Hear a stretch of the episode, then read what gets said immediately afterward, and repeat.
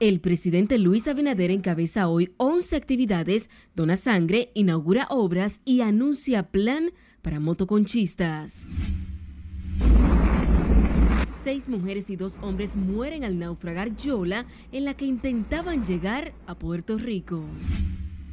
En República Dominicana ya no hay intocables. Wilson Camacho proclama que en el país se acabaron los intocables y advierte nadie está por encima de la ley hemos decidido desistir. Alexis Medina se rinde y desiste del recurso de apelación con el que buscaba obtener su libertad.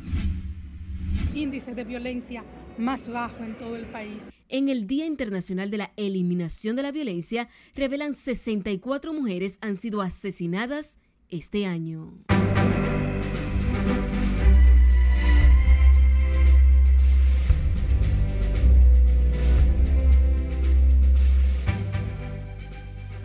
Buenas noches, bienvenidos a esta su emisión estelar de Noticias RNN. Soy Janeris de León. Para nosotros es un honor ser su referente informativo cada noche. Iniciamos esta emisión estelar con el presidente Luis Abinader, quien dejó inauguradas varias obras en la provincia de San Cristóbal y dispuso la construcción de otros importantes proyectos para beneficio de los residentes de esa demarcación. Jesús Camilo estuvo en esa zona y nos ofrece más detalles en directo. Muy buenas noches, pasamos contigo. Gracias, buenas noches. Por disposición del presidente de la República, las autoridades informaron que ampliarán las obras a diversas comunidades de esta provincia. Que gracias a este proyecto, la delincuencia en la juventud se verá reducida, porque los jóvenes tendrán un enfoque diferente hacia la educación. Durante un recorrido por la provincia de San Cristóbal, el primer mandatario dejó inaugurado, entre otras obras, el Liceo Profesor Adam Santana Sierra, en la comunidad Najayo Arriba. El plantel, construido a un costo de 82 millones de pesos, será incorporado a la jornada escolar extendida para beneficiar a más de 400 estudiantes de la zona. Y cuenta con 13, aulas estándar, salones para la dirección administrativa y descanso para los profesores, oficina de orientación psicológica y sala de enfermería. Cada vez que aperturamos una nueva aula, estamos reduciendo posibilidades de delincuencia, de criminalidad. Estamos propiciando vida digna para las personas. Además, el presidente Abinader dejó inaugurado un destacamento policial en el carril, puente que enlaza varias localidades, así como un play de béisbol y dio el primer palazo para la construcción de una funeraria municipal. Está la construcción del centro comunal de Campita Sterling, que también se dará el palazo aquí en el día de hoy la construcción del centro comunal del barrio La Altagracia. También está la terminación del local para la Asociación de Estudiantes de Campita, que muchos años han estado luchando los estudiantes para que se le complete ese local de la asociación. En el conjunto de obras dispuestas para la provincia de San Cristóbal, el presidente Abinader dejó iniciados los trabajos para la construcción de un proyecto habitacional en el sector La María, donde además llevó el programa Pinta tu barrio. En su recorrido acompañaron además al presidente Luis Abinader, el ministro administrativo de la presidencia José Ignacio Paliza, la gobernadora provincial Pura Casilla, entre otros funcionarios del gobierno. Precisaron además que las obras entregadas y la puesta en ejecución impactarán de manera positiva en el desarrollo social y económico de la provincia de San Cristóbal. Es lo que tengo hasta el momento. Paso contigo al set de noticias. Te agradecemos, Camilo. Seguimos con el jefe de Estado, Luis Abinader, quien prometió una serie de beneficios a la Federación Nacional de Motoconchistas en un encuentro con sus representantes y el Instituto Nacional de Tránsito y Transporte Terrestre. El mandatario dijo que se trabaja en una propuesta de bono combustible para los trabajadores de Concho, así como con la posible entrega de bonos navideños a partir del 4 de diciembre. Mi compromiso en organizar el sector y en mejorarle la calidad de vida a cada uno de ustedes porque se lo merecen, porque trabajan, porque cada día ustedes cumplen una función social y económica en cada una de sus comunidades. Yo quiero también que se identifiquen para los proyectos de vivienda, especialmente también Familia Feliz. Y que también se está trabajando y se ha ido trabajando con la reorganización, con la identificación que se está haciendo el Intran como parte de la reforma a la seguridad ciudadana y le pedí al director de la policía también que trabajara con ustedes para darle seguridad a ustedes y que ustedes ayuden también en la seguridad de sus barrios.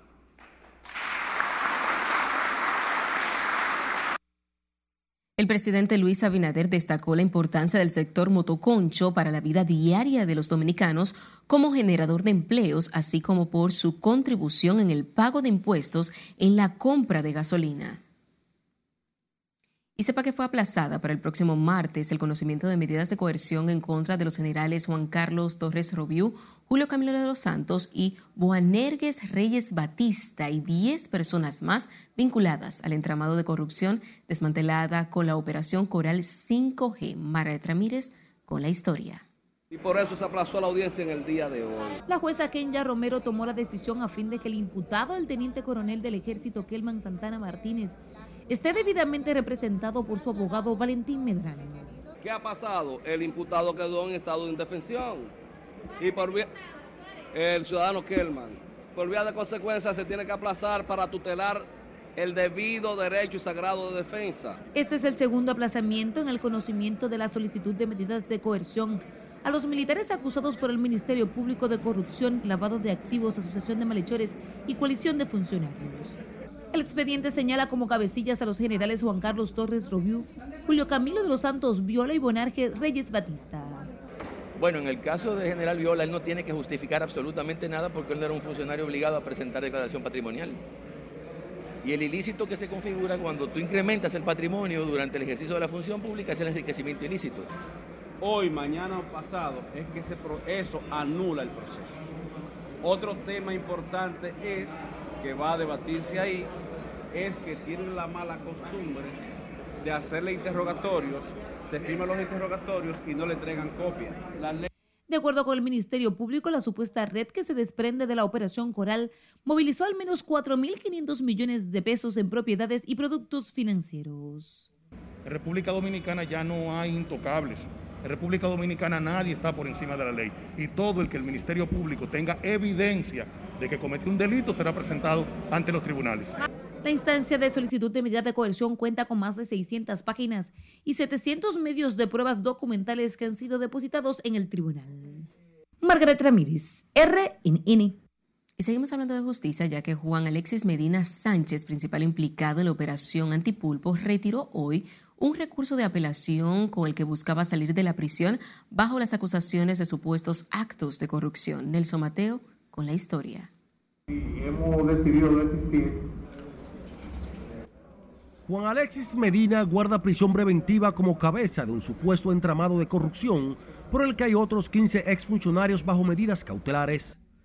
Por quinta vez volvió a la corte en busca de su libertad, sin embargo, desistió luego de una consulta con sus abogados. hemos decidido desistir debido a que todavía la barra de la defensa tiene una serie de documentaciones que desea estudiar y está debidamente documentado todo ante ustedes para poder ejercer una adecuada defensa sobre mi caso.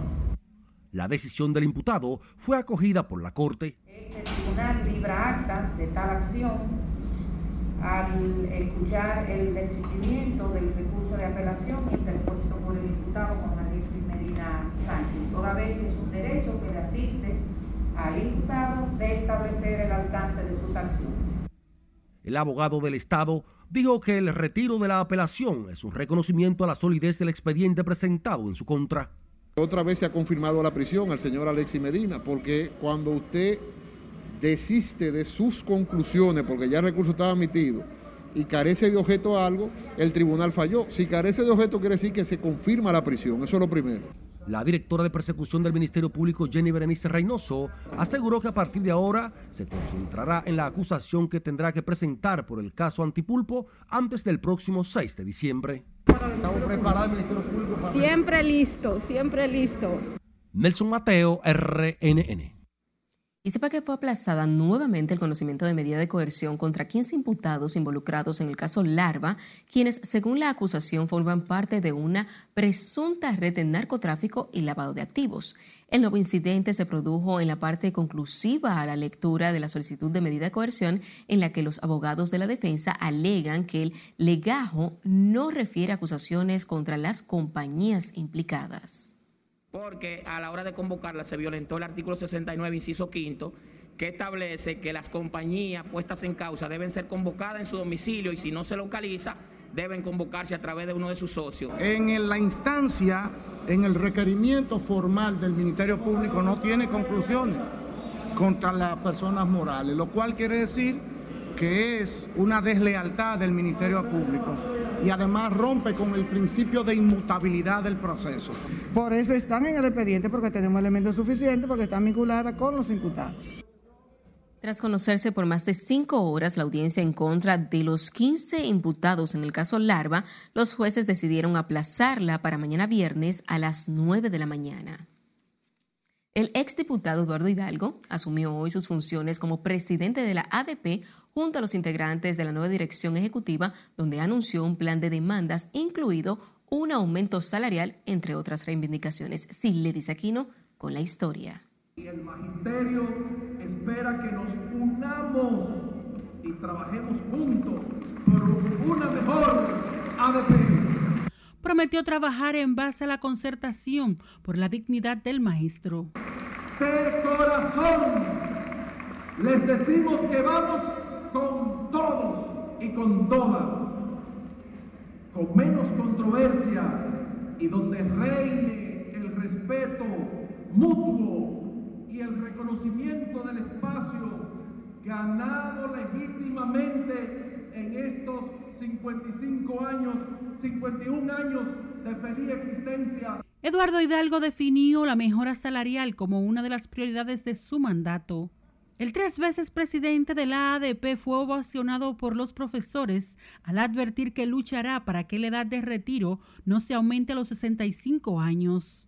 Queremos que nos acompañen con el corazón, con la pasión y el compromiso para que todos juntos luchemos hoy que hablan las AFP de subir la edad para el retiro y los años para la pensión los maestros y las maestras, vamos a luchar para un retiro automático a los 25 años, En el acto también fueron juramentadas las 155 seccionales. Sila Aquino, RNN. Nos vamos ahora a Santiago, donde las encuestas del alcalde Abel Martínez, las cuentas, así como el del ayuntamiento, fueron embargadas tras el dispositivo de una sentencia por una deuda de 10 millones de pesos, lo que el Ejecutivo Municipal califica como un chantaje. Junior Marte nos cuenta más.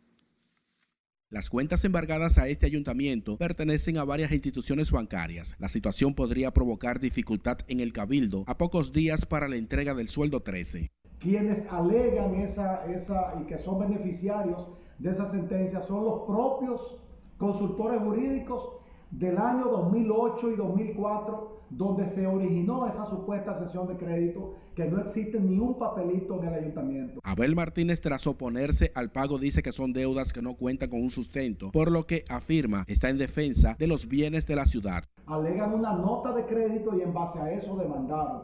Algo totalmente absurdo, pero desde el ayuntamiento no vamos a ceder. Bueno, es que hay carteles eh, mafiosos que operan eh, desde épocas pasadas en instituciones y que llevan casos a la justicia donde pretenden alegar situaciones que no existieron nunca. Mientras hoy se sumaron otras demandas por la falta de pago del ayuntamiento a contratistas. No entendemos el por qué el ayuntamiento ha mantenido esa actitud reticente de no realizar el pago conforme le ha sido aprobado en dos presupuestos. Y existe una certificación donde el propio ayuntamiento reconoce dicha deuda, ¿verdad? Que es un medio de prueba irrebatible, un medio de prueba contundente y precisamente por eso los honorables jueces condenaron al ayuntamiento, tanto al pago de la deuda como también eh, al pago de las costas. Las deudas reclamadas por los accionantes datan de varios años y algunas pertenecen a gestiones anteriores.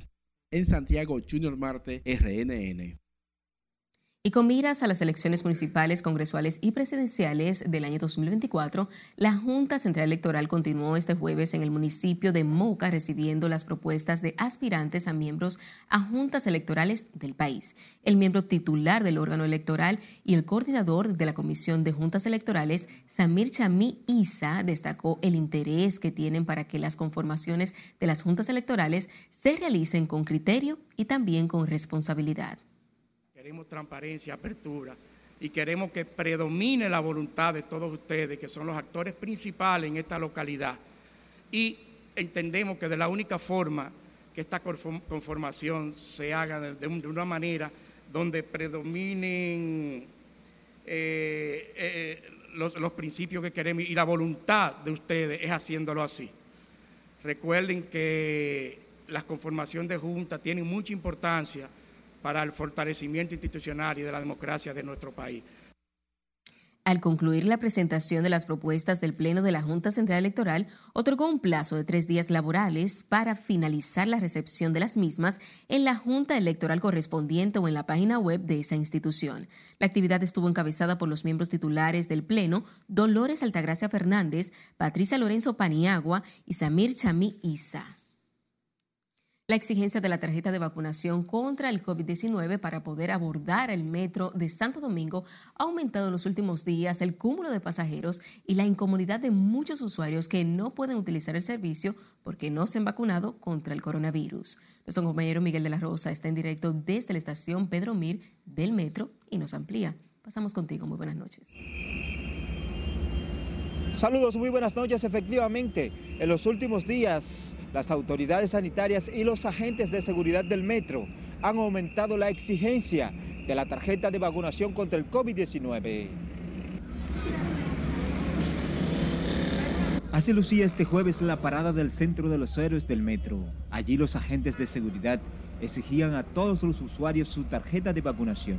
Pero yo considero que también cada persona debe asumir una posición responsable, de cuidarse siguiendo las normas. Los ciudadanos consultados dicen estar conscientes de que las autoridades lo hacen por el bien de todos. No, no, estamos de acuerdo porque tú sabes que habemos muchas personas que no nos hemos vacunado y dicen que se han vacunado y no tienen el carnet. Entonces ellos te dicen a ti, por ejemplo, yo tengo el carnet que yo me vacuné y no se han vacunado. Si todito nos vacunamos, pues es mejor para el país. Sin embargo, hay quienes entienden que eso es contrario a la ley. Exigir la presentación del carnet a modo de utilizar servicios públicos y privados es una violación a la ley, porque es una resolución del Ministerio de Salud Pública, no es un decreto presidencial. Pese a que el metro ha reforzado los controles para que los ciudadanos presenten su tarjeta de vacunación, en plazas comerciales, negocios y otros lugares sucede todo lo contrario. Las autoridades del Metro de Santo Domingo informaron que continuarán exigiendo la presentación de la tarjeta de vacunación contra la COVID-19 porque es por el bienestar colectivo. Esto es todo lo que tengo por el momento. Ahora retorno con ustedes a los estudios. Te agradecemos, Miguel. Recuerde seguirnos en las diferentes cuentas de redes sociales con el usuario arroba noticias RNN y a través de nuestro portal digital www.rnn.com.de porque actualizamos todas las informaciones todos los días. También recuerden escuchar nuestras dos emisiones de noticias a través de Spotify y de más plataformas digitales similares, porque RNN Podcasts es una nueva forma de mantenerse informados con nosotros. Hasta ahora yo no he recibido ninguna prueba como tal. Nos vamos a nuestro primer corte comercial de la noche. Al volver, les diremos lo que dice el defensor del pueblo sobre la denuncia de alegados maltratos a parturientas haitianas porque todavía son más las que no denuncian que las que denuncian. Además, sabrá cuántas mujeres son agredidas al mes a propósito de celebrarse hoy el Día Internacional de la No Violencia. Esta es la emisión estelar de Noticias RNN. No le cambie.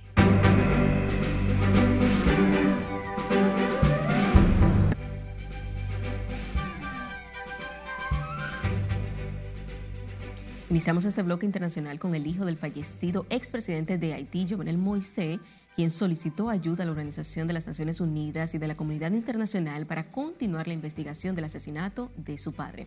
Conoceremos más de esta información con el resumen de las internacionales con nuestra compañera Catherine Guillén. Jovenel Moïse, hijo del asesinado presidente haitiano Jovenel Moïse, envió documentos describiendo los hechos sobre el magnicidio, así como la independencia de los jueces y abogados apoderados en el caso, esperando que las Naciones Unidas y varias instituciones estatales de otros países se comprometan a contribuir a la investigación del asesinato de su padre el pasado 7 de julio. Al presidente estadounidense Joe Biden le fue extraído en su último reconocimiento médico un pólipo de unos 3 milímetros que tenía alojado en el colon, de aspecto benigno pero potencialmente canceroso. La lesión fue descubierta por el equipo médico durante el reconocimiento rutinario al que se sometió al presidente la pasada semana al practicarle una colonoscopía. Al menos 52 personas, 46 mineros y 6 rescatistas murieron este jueves tras un accidente en una mina de carbón de Siberia, una tragedia que dejó decenas de desaparecidos y que se suma a la siniestra lista de catástrofes de este sector en Rusia. Alrededor de 30 mujeres se concentraron este jueves en una concurrida plaza del oeste de Caracas para protestar en contra de la violencia machista en Venezuela, a propósito de la conmemoración del Día Internacional para la Eliminación de la Violencia contra la Mujer. Alemania atraviesa su ola más violenta de muertes e infecciones por COVID desde el inicio de la pandemia. Solo en las últimas 24 horas se registraron 351 muertes y se notificaron 75.961 nuevos casos. Actualmente, el país registra desde la entrada del coronavirus a 110.119 fallecidos, según los datos del gobierno federal. Finalizamos en Corea del Sur porque el primer ministro Kim Bong-jun anunció hoy la creación de un comité mixto de cara a establecer un consenso social sobre la necesidad o no de prohibir el tradicional consumo de carne de perro en el país asiático. La actual ley de protección animal surcoreana busca prevenir la crueldad de la cría y sacrificio de perros, pero no prohíbe su consumo. Las actuales posturas en el país acerca de esta situación parecen muy encontradas, con una encuesta reciente apuntando a que un 48,9% de los surcoreanos está en contra de prohibir su consumo, frente a un 38,6% de lo que sí lo está. En las internacionales, Catherine Guillén. Los ministros de Relaciones Exteriores de los países que integran la Confederación Iberoamericana siguen llegando al país para participar en la primera reunión de cancilleres de la región que se llevará a cabo este viernes en la República Dominicana. En esta reunión, que será celebrada de manera presencial en el Hotel Embajador, los funcionarios continuarán defendiendo la agenda de la Cumbre Iberoamericana de Jefes de Estado y de Gobierno que se celebrará en el país en el año 2022. Los ministros de Relaciones Exteriores discutirán iniciativas y acuerdos que permitan afrontar los desafíos que afectan a sus naciones por el impacto de la pandemia del COVID-19. La Defensoría del Pueblo no ha recibido pruebas que confirmen los apresamientos de ciudadanas haitianas en labor de parto en los hospitales dominicanos denunciada por la ONU. Pablo Ulloa informó que se ha reunido con las diversas organizaciones vinculadas al sistema de Naciones Unidas en territorio nacional en que buscan pruebas de las supuestas violaciones a los derechos humanos de las migrantes. Hasta ahora yo no he recibido ninguna prueba como tal. Sí, tú, he tenido dos reuniones, eh, la, la, oficina propiamente, el defensor del pueblo, ha tenido dos reuniones y dentro del marco de la, de la búsqueda de la información y poder generar casos concretos, nosotros estamos eh, creando una unidad de investigación que está dentro del defensor. El defensor del pueblo dijo que visitó diversos hospitales para constatar la denuncia de deportaciones y detenciones de embarazadas haitianas y no se ha podido comprobar ningún caso. Sepa que hoy se conmemora el Día de la No Violencia contra la Mujer y al menos 64 mujeres han sido asesinadas en lo que va del presente año a manos de sus esposos o exparejas. La revelación la hizo la ministra de la Mujer, quien anunció nuevas acciones para detener este flagelo. María Ramírez con la historia porque todavía son más las que no denuncian que las que denuncian. A la ministra de la Mujer le inquieta la cantidad de víctimas de violencia intrafamiliar que no denuncian sus casos. Mayra Jiménez dijo que trabajan en un plan estratégico para reforzar la atención a las mujeres. Y al concluir el mes de noviembre vamos a ver tocado las puertas de miles de hogares en todos los rincones del país y haber sensibilizado más de 400 mil personas, hombres y mujeres, sobre la necesidad de erradicar el flagelo. Según los datos del Ministerio de la Mujer, a la fecha unas 64 damas han perdido la vida de manos de parejas o exparejas. Puerto Plata, el Gran Santo Domingo, San Cristóbal, Monteplata y la Altagracia concentran la mayor cantidad de esos casos. Pero creo que también es importante mencionar provincias donde tenemos los índices, índices de violencia más bajos en todo el país. Y ahí nos encontramos con provincias como Dajabón, Pedernales, Ocoa, el Ceibo. La ministra de la Mujer destacó los programas y proyectos que desarrolla el gobierno en la lucha contra la violencia de género e intrafamiliar. Educación y sensibilización son programas de asistencia legal, de asistencia psicológica. Estamos también promoviendo la línea de emergencia. Jiménez también precisó la cantidad de féminas impactadas a través de los programas de sensibilización, asistencia social y psicológica. El año pasado, 134 mujeres fallecieron en condiciones de violencia en el país, 70 de ellas consideradas como feminicidios. Margaret Ramírez, RNN. Entre 500 y 600 denuncias mensuales recibe la Fiscalía del Distrito Nacional de Mujeres Víctimas de Violencia Intrafamiliar, uno de los principales desafíos de las autoridades responsables de las políticas de género. Rosalba Ramos afirmó que más del 90% de los casos judicializados obtienen condenas contra los agresores. Procesos, porque lamentablemente seguimos siendo las mujeres y las niñas las principales víctimas de estos dos tipos penales. A la fecha, ¿qué cantidad de denuncias han ustedes recibido? Por lo regular nosotros estamos recibiendo entre 500 y 600 denuncias mensuales. Eso hablando de todo el Distrito Nacional. Eh, como les digo, lamentablemente es una lucha que no podemos parar. En ocasión de la conmemoración del Día Internacional de la Erradicación de la Violencia contra la Mujer, la Fiscalía del Distrito Nacional dispuso la realización de charlas no enfocadas en la violencia, sino en prever herramientas a los hombres para que aprendan a manejar la agresividad. La coalición feminista en defensa de la mujer reclamó hoy a los diputados incluir el Código Penal las tres causales para permitir la interrupción del embarazo y llamó al gobierno a detener la deportación de ciudadanas haitianas embarazadas. Nelson Mateo con el reporte. Ya, no más mujeres asesinadas por negligencia y complicidad de la justicia.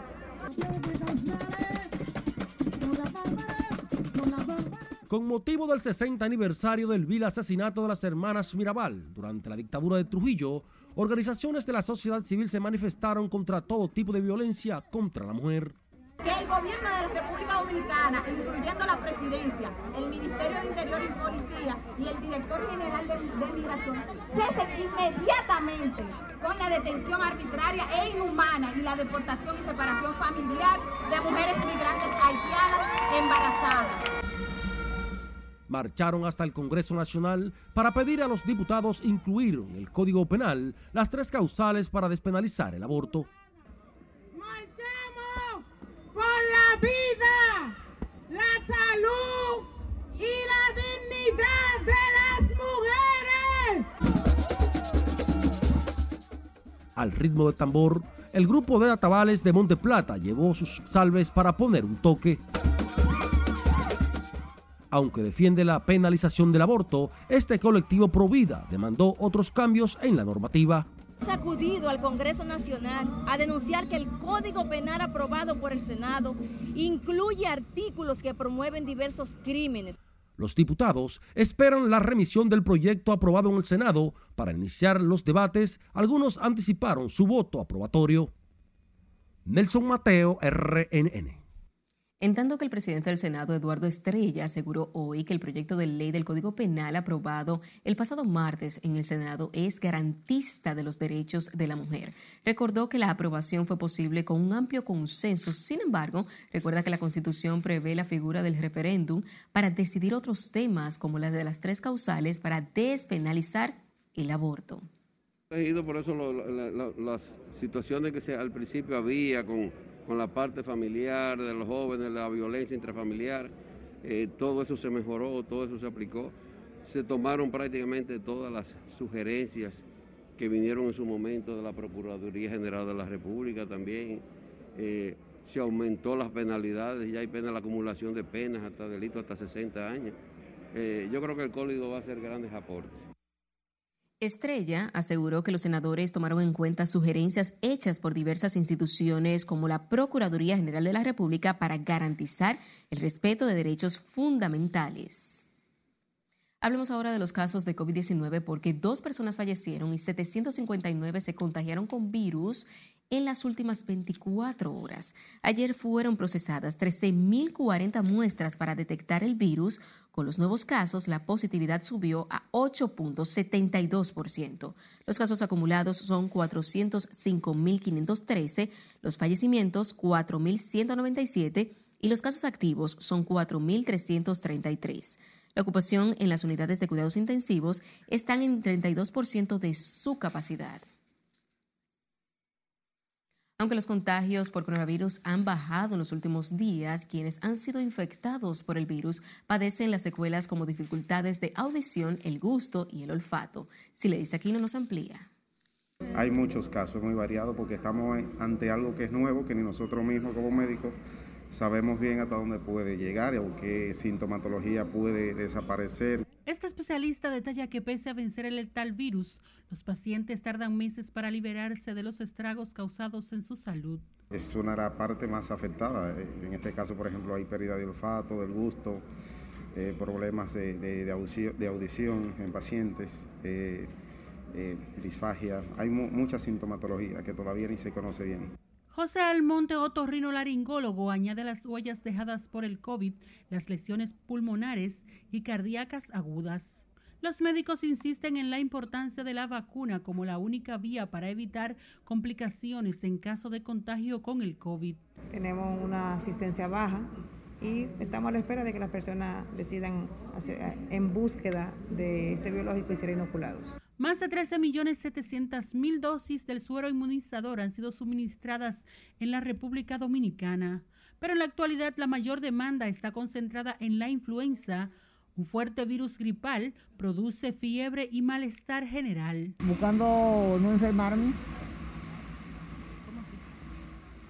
Pero para algo poner la vacuna, prevención de enfermedades, no. Oh, porque, para que si me da la influenza me dé más suave o no me dé. Yo trato de ponérmela todos los años. En la actualidad, 5.565.330 dominicanos tienen administrada la segunda dosis e igual número está completamente vacunado. Sila Disaquino, RNN. Y más temprano, el director del Servicio Nacional de Salud, Mario Lama, aseguró este jueves que el Estado invierte cada año miles de millones de pesos en atenciones a parturientas extranjeras. El funcionario dijo que los partos de haitianas en el país se incrementaron de 18 a 36 mil en los últimos meses. Eh, que son eh, miles de millones de pesos que se gastan. Ya ustedes han visto los discursos anteriores desde 2016 las autoridades de salud hablaban de 6 mil, 7 mil millones de pesos y ustedes saben que todo se ha ido incrementando. Es muy difícil tener un dato terminado, pero de lo que estamos seguros es que son miles de millones de pesos que se están consumiendo en los hospitales públicos. En otro orden, el director del Servicio Nacional de Salud afirmó que los centros hospitalarios a nivel nacional tienen la capacidad de brindar asistencia médica a pacientes con COVID-19 ante la ola de contagios que se registran en el país.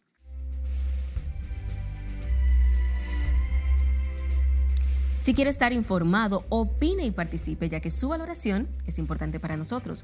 Puede hacerlo a través de nuestra pregunta diaria, así que vaya y vote en la red social de su preferencia con el usuario arroba noticias RNN. La pregunta de hoy está es la siguiente. ¿Está de acuerdo con que se haya incluido el principio de cúmulo de pena en el proyecto de modificación del Código Penal? Así que, tras la pausa, nuestra compañera Ivonne Núñez estará presentando los resultados de nuestra pregunta.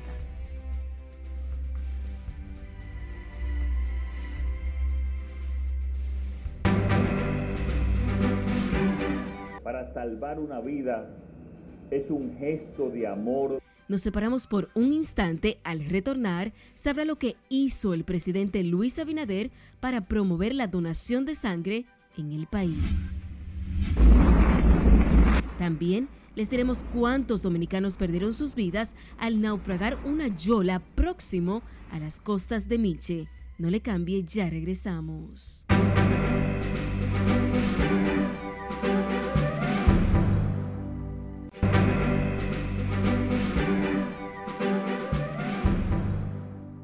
Seguimos en vivo con más informaciones. El presidente Luis Abinader anunció hoy que someterá al Congreso Nacional un proyecto de ley orientado a fomentar y transparentar la donación de sangre para proveerla de manera gratuita a quienes la necesiten. El mandatario habló en la apertura de la primera jornada de donación realizada por el Hemocentro Nacional. Laura Lamar con la historia. Para salvar una vida es un gesto de amor extraordinario es el mayor gesto de amor que un ser humano puede tener. El jefe de Estado inició la primera jornada de donación de sangre que busca concienciar a la población sobre la importancia de este acto solidario. De tal manera que sea atendido con el rigor que amerita y que los miembros de la mesa de trabajo creada puedan sentir los avances palpables en cada proceso alcanzado.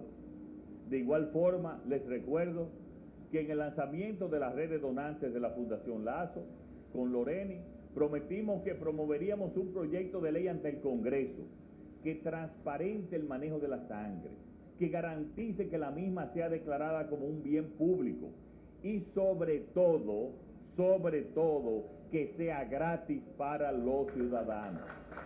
Al menos 350 mil unidades de sangre al año necesita el sistema de salud dominicano para atender la demanda, informó el ministro de Salud, Daniel Rivera. Es para que la población lleve sangre segura, confiable, con alta calidad, sin costo alguno, a todo aquel que lo necesite, promoviendo la donación voluntaria porque la sangre es un recurso muy valioso y evita complicaciones que pueden tener un desenlace fatal. La República Dominicana hasta esta fecha cuenta con 99 bancos de sangre donde se colectan 115 mil unidades de sangre al año, cantidad que no cubre las demandas actuales, como bien se ha dicho, que debe ser, como bien decíamos, 300 mil a 350 mil unidades. Hay cientos de niños con cáncer que pueden morir si no cuentan con sangre de calidad y a tiempo, porque tenemos niños, adolescentes y jóvenes que sufren de algo que se llama anemia falciforme, que si no reciben una transfusión también pueden morir. Abinader fue el primero en registrarse en la unidad móvil habilitada en la explanada del Centro Comercial Downtown Center en la avenida Rómulo Betancourt del Distrito Nacional. La red de donantes estará instalada en puntos estratégicos del territorio nacional a la espera de voluntarios que quieran ayudar a salvar vidas. Laurila Mar, RNN. La diabetes y la hipertensión arterial son las principales enfermedades que afectan a los habitantes del municipio de Boechillo, según los resultados obtenidos en operativos médicos realizados en esa zona. Julio César Mateo nos dice más. Según el presidente de la Fundación Nacional de Cardiología y Asistencia Médica, Tirso Roa, a medida que avanza el tiempo, la diabetes y la hipertensión arterial afecta a mayor número de personas, no solo en Buechío, sino en todo el país. Aunque estuvimos parados por la pandemia, pero ya la gente ahora se está muriendo, está pasando el COVID, se está muriendo el corazón por la falta de tanto chequeo. Y ahí viene diciembre, que se incrementa con el traguito, con la fiesta, y si tiene una presión alta, ya en enero en febrero, es que, más personas sufren de trombosis. Recomienda a los ciudadanos realizar chequeos rutinarios para prevenir infartos al miocardio, que en muchos casos causan la muerte. Humildemente ayudar a la gente de Bochillo con sus factores de riesgo, para evitar para controlar su presión y hacerle obsequio de su medicamento, chequearle la próstata con los urólogos y hacer obsequio de, de tratamiento para la próstata, vacunarlo, desparasitarlo la situación se torna más difícil para habitantes en comunidades como Boichío, ubicados distantes a centros donde la gente pueda hacerse estudios médicos. Fundacán, que estamos muy agradecidos por ese operativo que vino aquí a Boichío para ayudar a los más necesitados como estamos necesitando y pedimos a Dios y a todos los santos que nos lo siga mandando, nos lo tenga en paz salud y felicidad. Empresarios y funcionarios se unieron para realizar operativos preventivos en comunidades apartadas. Que esto es una jornada médica para la gente de y aquí estamos para cuidar la salud y cuidar su corazón. El municipio de Huechío cuenta con más de 9.000 habitantes, donde una considerada proporción sufre de diabetes y de presión arterial, situación que según especialistas en la materia debe ser atendida cuanto antes por las autoridades del sector salud. En San Juan de la Maguana, Julio César Mateo, RNN. A golpes se enfrentaron policías y residentes en la franja de la autopista Las Américas en medio de un desalojo que fue dispuesto supuestamente por el Consejo Estatal del Azúcar. Los residentes de la Ureña Norte, próximo a la autopista Las Américas, protagonizaron con agentes policiales un incidente para evitar que se hiciera el desalojo. En un video que circula en las redes sociales se observa a varios policías someter a una mujer mientras los demás moradores intentan ayudarla. Los vecinos salieron en defensa de los afectados lanzando piedras mientras los agentes trataban de imponer el orden. Al menos ocho personas murieron en un naufragio de una frágil embarcación en la que intentaron llegar de manera ilegal a Puerto Rico un hecho ocurrido próximo a las costas de Celedonio en Miches. Hasta ahora, unos 23 viajeros han sido rescatados, entre ellos seis mujeres. Varios equipos de la unidad de rescate, buzos y personal de los guardacostas continúan las labores de búsqueda en un intento por encontrar más sobrevivientes de esta tragedia. Todavía no se ha podido establecer la identidad y nacionalidad de las víctimas, tampoco la cantidad de ocupantes de la embarcación zozobrada.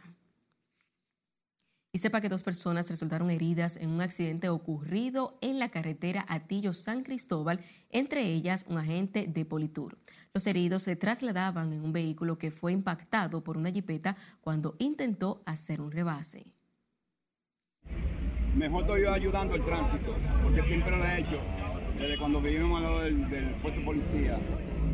Siempre me gusta cooperar porque siempre hay mañosos que quieren aprovechar el momento y robar. Yo no, yo ayudo siempre el tránsito. Siempre pasa accidentes en este pedacito. Un sacudo principalmente a Dios muchos muertos ahí al cruzar la calle también. ¿Y cuántos cuánto vehículos involucró este accidente? Creo que son cuatro.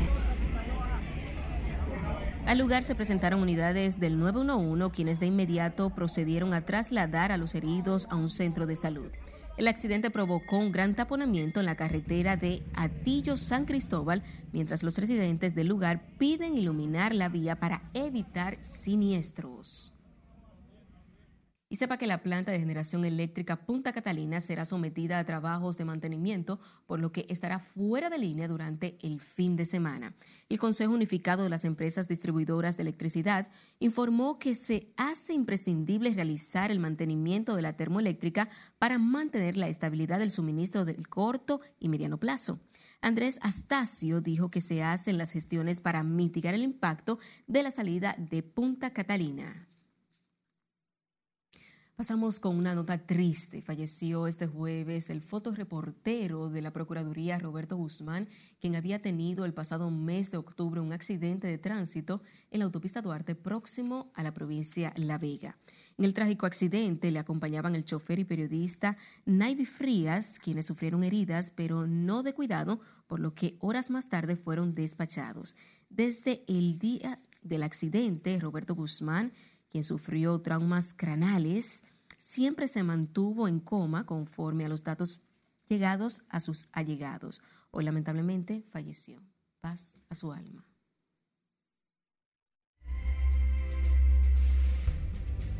Hola, ¿qué tal? Muy buenas noches. La encuesta del día de hoy, jueves, abarca el tema del Código Penal. A través de las plataformas digitales de Noticias RNN, realizamos la siguiente pregunta a los seguidores. ¿Está de acuerdo con que se haya incluido el principio de cúmulo de pena en el proyecto que modificará al Código Penal? Los resultados que arrojaron los seguidores es el siguiente. La gran mayoría, el 93.7%, sí está de acuerdo, mientras que la minoría, apenas un 6.3%, no está de acuerdo. Este fue el resultado del día de hoy. Recuerde que usted puede participar a través de Instagram, Facebook, Twitter, también YouTube, buscándonos como Noticias RNN. Pase feliz resto de la noche. Caímos para ser eternas. Nos vamos a nuestro último corte de la noche. Cuando estemos de vuelta, sabrá cuántos años se cumple hoy del vil asesinato de las hermanas Mirabal. Además, conocerá de la agenda que agotará mañana el presidente Luis Abinader en Punta Cana y el Ceibo sigue en sintonía.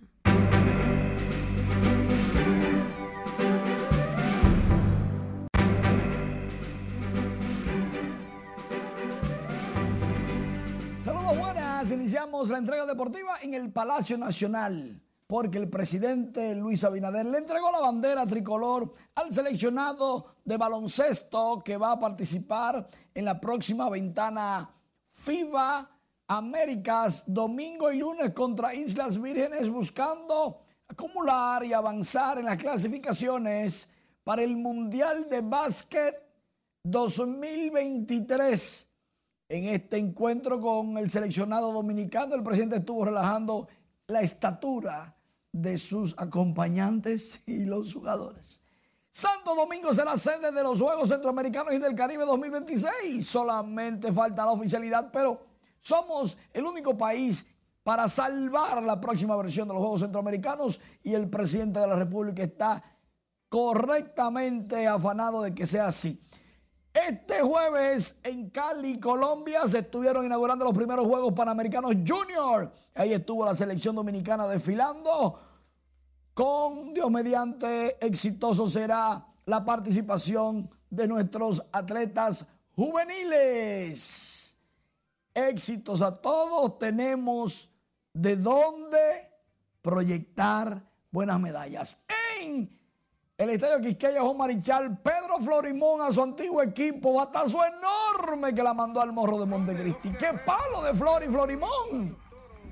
Los toros derrotaron a los Leones del Escogido 3 por 0 en esa ocasión, enorme palo de dos carreras. Ya Yaciel Puig que había conectado uno para ponerse en la pizarra los toros. Los Leones no pudieron contra el picheo taurino que armó su torolío en el estadio Quiqueya y Florimón se lo gozó con Batflip y todo. En el octavo con base llena y un out los leones atacaban, pero la defensa de los toros se mantuvo firme y con esta doble matanza de sastrería se acabó la amenaza y Jamaico también se lo goza.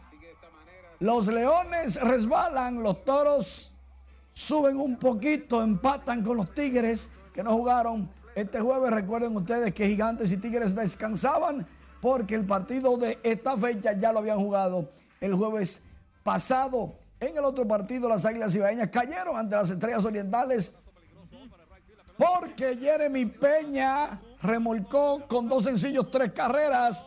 Las Estrellas le ganaron a las Águilas 6 por 2. Se mantienen brillando en la cima del standing tanto los equipos de los Macorices, Gigantes y Estrellas como las Águilas en la cima.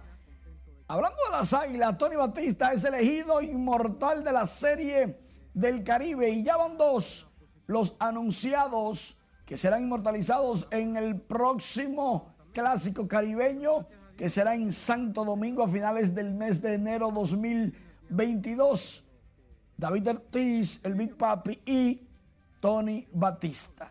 En la Liga de Voleibol Superior, las guerreras derrotaron a Mirador en tres sets, 25-17, 25-22, 25-15. Ambos equipos tienen una victoria, seis derrotas, empatados en el tercer lugar y ahora no se sabe quién va a clasificar en el último puesto. Solamente se queda fuera un equipo.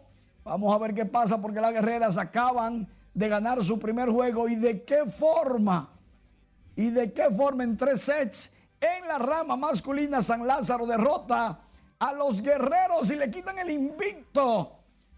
San Lázaro vino decidido a marcar la diferencia. En el baloncesto de la NBA, Chris Duarte, luego de jugar contra los Lakers de Los Ángeles, recibió elogios, halagos, salseo de LeBron James. Dijo, nosotros sabíamos que era bueno y en el draft teníamos claro que no podíamos escogerlo, pero nos hubiera gustado Chris Duarte encestó ese canatazo para mandar el juego a overtime. En el overtime, LeBron James se quejó con el árbitro de que una pareja en primera fila le vociferó frases racistas. Fue con el árbitro, llamaron a la seguridad y ciertamente sí, es cierto, yo lo creo, porque mira lo que hizo la muchacha.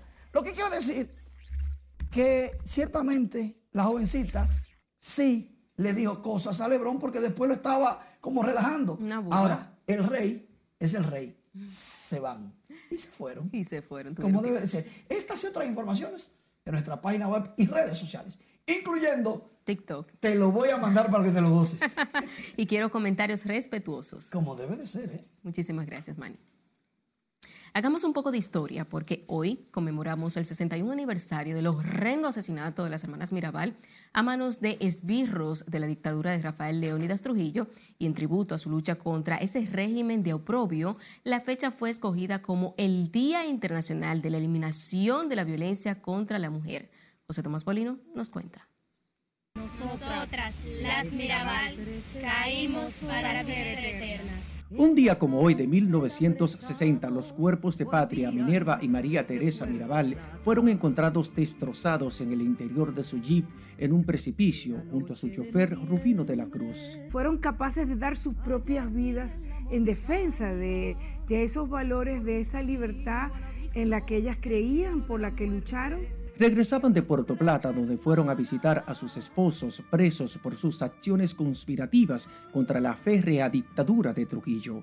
No pensábamos que sí, que se iba a actualizar el crimen en el trayecto las interceptaron miembros del servicio militar del sátrapa, las palearon y las ahorcaron. Luego lanzaron su vehículo por un abismo para simular un accidente. No lo lograron. La noticia del cuádruple crimen de Estado corrió a la velocidad de la luz. Sin socorro, sin defensa, cayeron las tres hermanas para levantarse luego.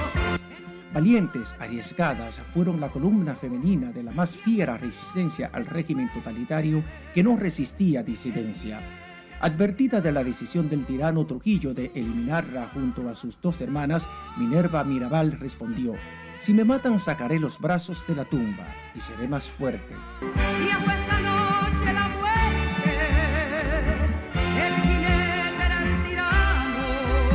Una frase lapidaria, expresiva del arrojo y el irrenunciable compromiso de ella y sus dos hermanas con la decapitación del dictador más despiadado y sangriento de las Américas. En 1999, la ONU declaró el 25 de noviembre de cada año como Día Internacional para eliminar la violencia contra la mujer, un homenaje póstumo imperecedero a las tres heroínas, Patria María Teresa y Minerva Mirabal loor a su legado de lucha por la democracia y la libertad de la República Dominicana.